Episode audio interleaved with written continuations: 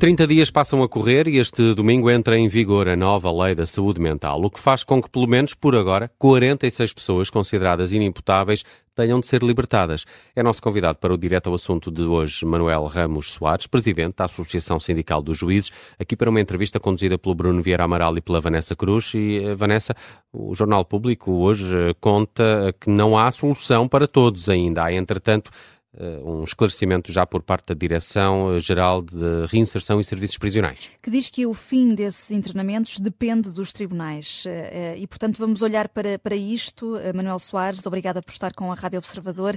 Quer dizer que a lei, apesar de entrar em vigor, conhecendo nós a demora da justiça portuguesa, vai demorar a ser aplicada? Não, vamos ver. As pessoas de quem estamos a falar são pessoas que praticaram crimes, e que, por serem inimputáveis e considerados perigosos, ficaram internados em estabelecimentos psiquiátricos anexos ao sistema prisional. Não estão a cumprir pena de prisão porque não foram condenados pelo crime por serem inimputáveis. E a lei permitia que, enquanto se mantivesse o estado de perigosidade dessas pessoas, os tribunais fossem prorrogando o período de internamento obrigatório. Aquilo que está agora eh, previsto com a nova lei é que, atingindo um determinado limite, esses doentes mentais perigosos, porque é desses que estamos a falar, porque os que não oferecem perigosidade, cumprido o, o prazo definido pelo Tribunal, já terão sido libertados, essas eh, pessoas com doenças psiquiátricas e com algum grau de perigosidade terão de ser sair dos estabelecimentos eh, psiquiátricos ligados à, ao sistema prisional e, portanto, libertados, digamos assim. Agora, tem de haver instituições para colocar essas pessoas, com certeza, e não presumo que o seu diretor-geral dos serviços prisionais não queria dizer que esses, esses inimputáveis vão dormir nas escadas dos tribunais, não deve ser isso. Essas pessoas têm de ter uma solução de natureza médica e social e se oferecerem perigosidade, há que ver em que condições é que ficam. Uhum. Porque, com certeza, as pessoas saindo do estabelecimento prisional nas alas psiquiátricas, onde estão algumas há 10, 15, 20 anos ou mais, que já não têm família, ou podem não ter família, não têm laços familiares de apoio, essas pessoas têm de ser encaminhadas para instituições adequadas.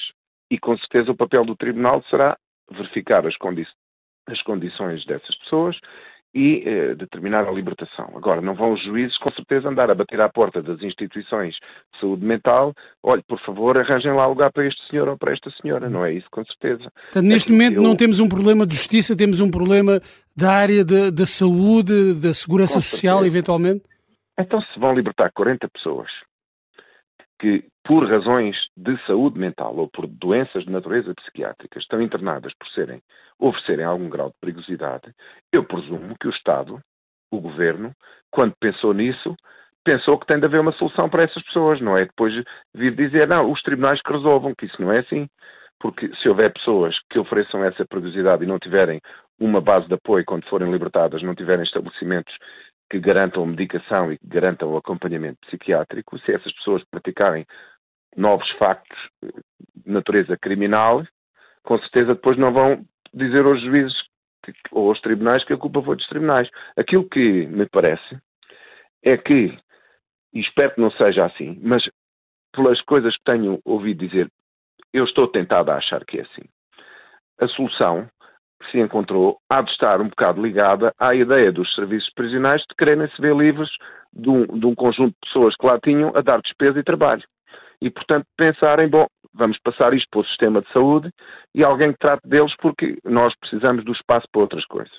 Se foi esta a razão, está mal, porque as pessoas precisam deste enquadramento. Agora, o que eu acho é que uma medida desta natureza tinha de ser precedida antes de entrar em vigor e das pessoas começarem a ser libertadas, tem de haver uma solução para os 40 casos, não é para 38 nem para 32.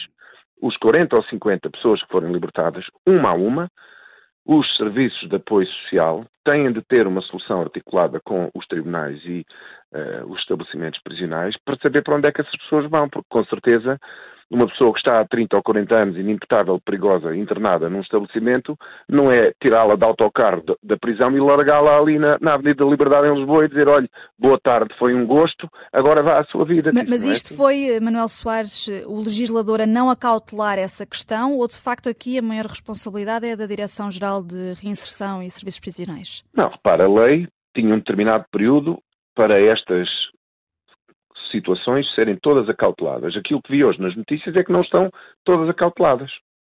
E, e há pessoas das instituições ligadas à, à, segurança social que se queixam que o tempo não foi suficiente para encontrarem solução.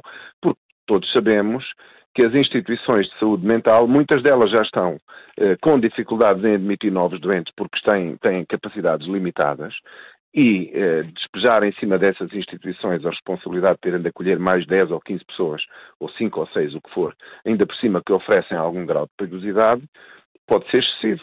Portanto, eu não sei em que condições é que as pessoas vão ser libertadas, porque não conheço casos um um. O que eu gostava era de viver num país em que essas coisas fossem pensadas com alguma antecedência. Mas se essas medidas tivessem uh, sido tomadas, se houvesse essas, essas comissões uh, de acompanhamento até de, destas pessoas que vão ser libertadas, a lei faria sentido? Faz sentido esta lei? Com certeza, reparem. As pessoas inimputáveis, perigosas, têm que estar em algum lado. Uh, e com certeza não estão a cometer, não estão a, a, cumprir uma pena porque, sendo inimputáveis, não têm capacidade de ser incrimin... não, não têm capacidade de sentir culpa e, e de agir com culpa. E, mas essas pessoas têm que estar em algum lado. Para a proteção delas e para o bem-estar dessas pessoas, porque as pessoas têm dignidade e, portanto, precisam de ser respeitadas na sua dignidade, mas também para a proteção da sociedade. Porque se as pessoas oferecerem algum grau de perigo, para elas ou para terceiros, esse grau de perigo não pode ser negligenciado. E, portanto, a lei está certo desde que haja condições para essas pessoas estarem em algum lugar. Não podem é ficar num limbo, já saíram dos estabelecimentos prisionais, mas ainda não entraram no Serviço Nacional de Saúde e não se sabe onde é que andam. Isso é que não pode ser. Mas na altura da aprovação da lei, o Conselho Superior de Magistratura uh, veio alertar para esse conflito entre o direito de liberdade pessoal do inimputável e, por outro, o direito à segurança e à defesa social que também cabe ao, ao, ao Estado garantir. Uh, esta lei pode pôr em, em, causa este, este segundo aspecto, este segundo direito à segurança e à defesa social, estando a, estando a falar de, de, de, pessoas inimputáveis. Perigosas. Porque se forem inimputáveis apenas e não oferecerem perigo, não é dessas que estamos a falar. Essas estão internadas nos estabelecimentos de saúde normais.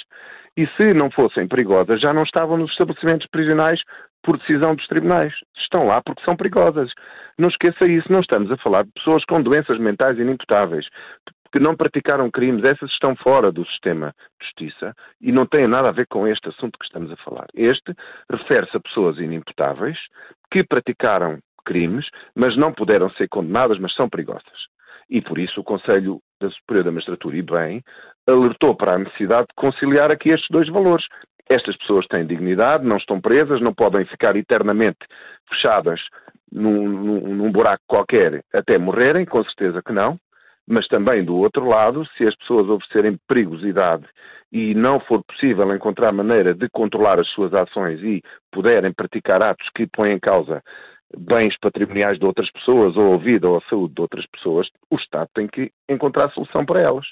E esse equilíbrio não é fácil e para o governo ter chegado à conclusão de que estava em condições de, com certeza também presumo que o governo sabia quantos eram. Deve ter feito as contas e tentar saber quantas pessoas estavam nessa situação. Presumo, quero presumir que o governo, quando tomou essa decisão e propôs esta lei, e a lei foi aprovada, que sabiam que havia condições para pôr estas pessoas e que não iam colocar em risco uh, a sociedade, libertando pessoas sem acompanhamento que possam ser perigosas. Esta é que é a questão principal. O que a Direção-Geral de Reinserção e Serviços Prisionais diz é que está a trabalhar em articulação com as áreas da saúde mental e da segurança social, mas eh, de facto não há aqui respostas certo. para todas estas pessoas. Certo, mas as hum. instituições da saúde mental e da segurança social já disseram que ainda não têm soluções para todos. Nós não podemos é olhar para isto assim do género, bom, eles já saíram aqui da minha casa, agora não quer saber deles para nada. Porque se nós olharmos para isto dessa maneira, sei lá, se a Direção-Geral dos serviços prisionais, por hipótese, achar que assim que eles saem das portas das prisões, lava as mãos e o problema já não é, não é deles, bom, se nós olharmos para isto assim, arriscamos a não ter uma solução adequada, não é? Há aqui um empurrar de responsabilidades. Pois pode haver, não sei. Hum. Uh, mas uh, tendo em conta que, pelo menos pelo que diz a Direção-Geral de Reinserção e Serviços Prisionais, os tribunais, uh, a bola agora estará do lado dos tribunais, conseguirão cautelar soluções para estas pessoas num país em que, como sabemos, lares, estruturas de apoio e urgências hospitalares estão sobrecarregados? Pois, com certeza, a dificuldade é essa. Não sei em concreto, não conheço os casos, é preciso ver em concreto cada indivíduo, a situação de cada um, o que dizem os relatórios médicos e psiquiátricos sobre essas pessoas e com certeza os casos não são todos iguais. Algumas pessoas, com certeza, para elas haverá uma resposta rápida, fácil, outras até podem ter enquadramento familiar e ter uma rede de apoio que permita colocá-las junto à família, haverá outras para as quais não será tão fácil. Eu não tenho condições de dizer, olha, estão nesta situação X e na outra Y, não conheço. Agora, também é preciso ter em conta o seguinte: os tribunais, por opção legislativa do Parlamento e do Governo, estão fechados até ao fim deste mês. E neste momento só há uh, serviço de turno para os casos urgentes. Com certeza que este caso, porque implica a libertação de pessoas, é urgente. Mas, e portanto, os, os juízes de turno ter-se-ão de mobilizar, com certeza, para analisar estas situações. Hum. Mas também, nesse plano, é pouco cuidadoso se estas pessoas estão há não sei quantos anos na situação em que se encontram. Não era preciso ir a correr, penso eu, e fazer isto em agosto, quando os tribunais estão a trabalhar a meio gás e, portanto, não fazia mal nenhum, penso eu, aguardar mais uma semana ou duas e esperar que os tribunais estivessem a funcionar em pleno, com toda a gente em funções e de preferência sem greve de funcionários para não, não parar as coisas outra vez, para isto se tornar mais para as coisas correrem melhor. Não estou a dizer que não vão correr bem. Estou só a dizer é que isto implica um grau de análise pormenorizado caso a caso que eu não estou em condições de dizer se vai ser de uma maneira ou de outra, porque isso implicava conhecer as situações hum. que eu não conheço. Hum. E haverá aqui uma, uma questão também constitucional, uh, visto que a revogação uh, do artigo Uh, o artigo foi revogado com este, com este novo diploma, uh, estava uh, alicerçado na Constituição Portuguesa, no número 2 do artigo 30, e que previa precisamente a prorrogação dessas medidas de segurança, e esse artigo na Constituição mantém-se. Não poderá haver aqui um, um, um, risco de inconstitucionalidade deste, deste diploma? Não, penso que não. Quer dizer, o, a Constituição garante um quadro mínimo de uh, garantias, passa a redundância, e a lei pode ir mais além. Agora, nós não podemos é dizer que estamos a mudar esta lei por exigências constitucionais, porque a Constituição permitia e permite a situação anterior à lei. Uh, porque a Constituição não foi mudada. E, portanto, tinha enquadramento constitucional a situação dos inimputáveis perigosos que ficavam internados em estabelecimentos adequados e relativamente aos quais os tribunais periodicamente reavaliavam a situação e, se fosse caso disso, mantinham o internamento pelo, por causa da perigosidade. Esta solução, que era aquela que tínhamos em vigor até agora a nova lei, tem perfeito enquadramento constitucional. E, portanto, o Governo não mudou a lei por razões de constitucionalidade. Agora, pode haver outras razões, e com certeza há, de natureza humanitária, que o Governo achou importantes. E é absolutamente legítimo e não estou a criticar.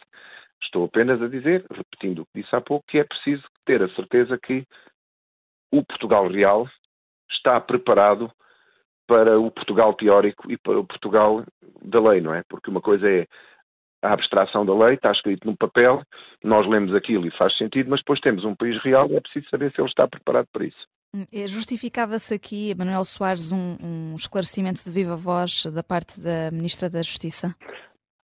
Eu acho que única, a única entidade que tem informação completa sobre isto tem de ser o Governo.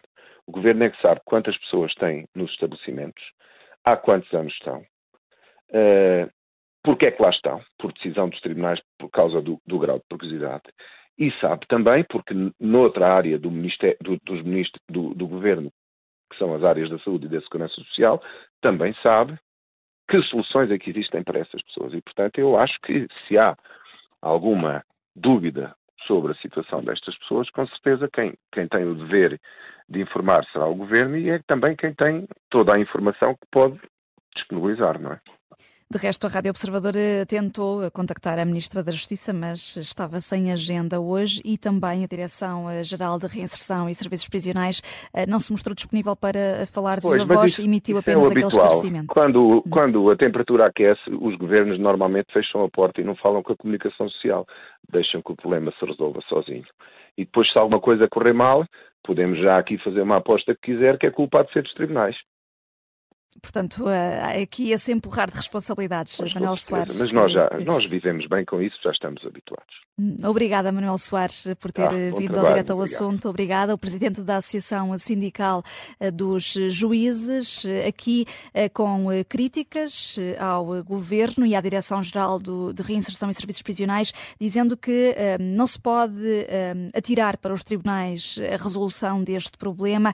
Diz Manuel Soares que os serviços prisionais querem ver-se livre destas pessoas, destes detidos inimputáveis eh, e que eh, é entrada em vigor desta lei agora eh, a partir de domingo, com os tribunais fechados até ao final do mês, não é a melhor altura, apesar de os tribunais acabarem por olhar aqui para os casos mais urgentes. São declarações que vamos recuperar também na edição das sete da tarde.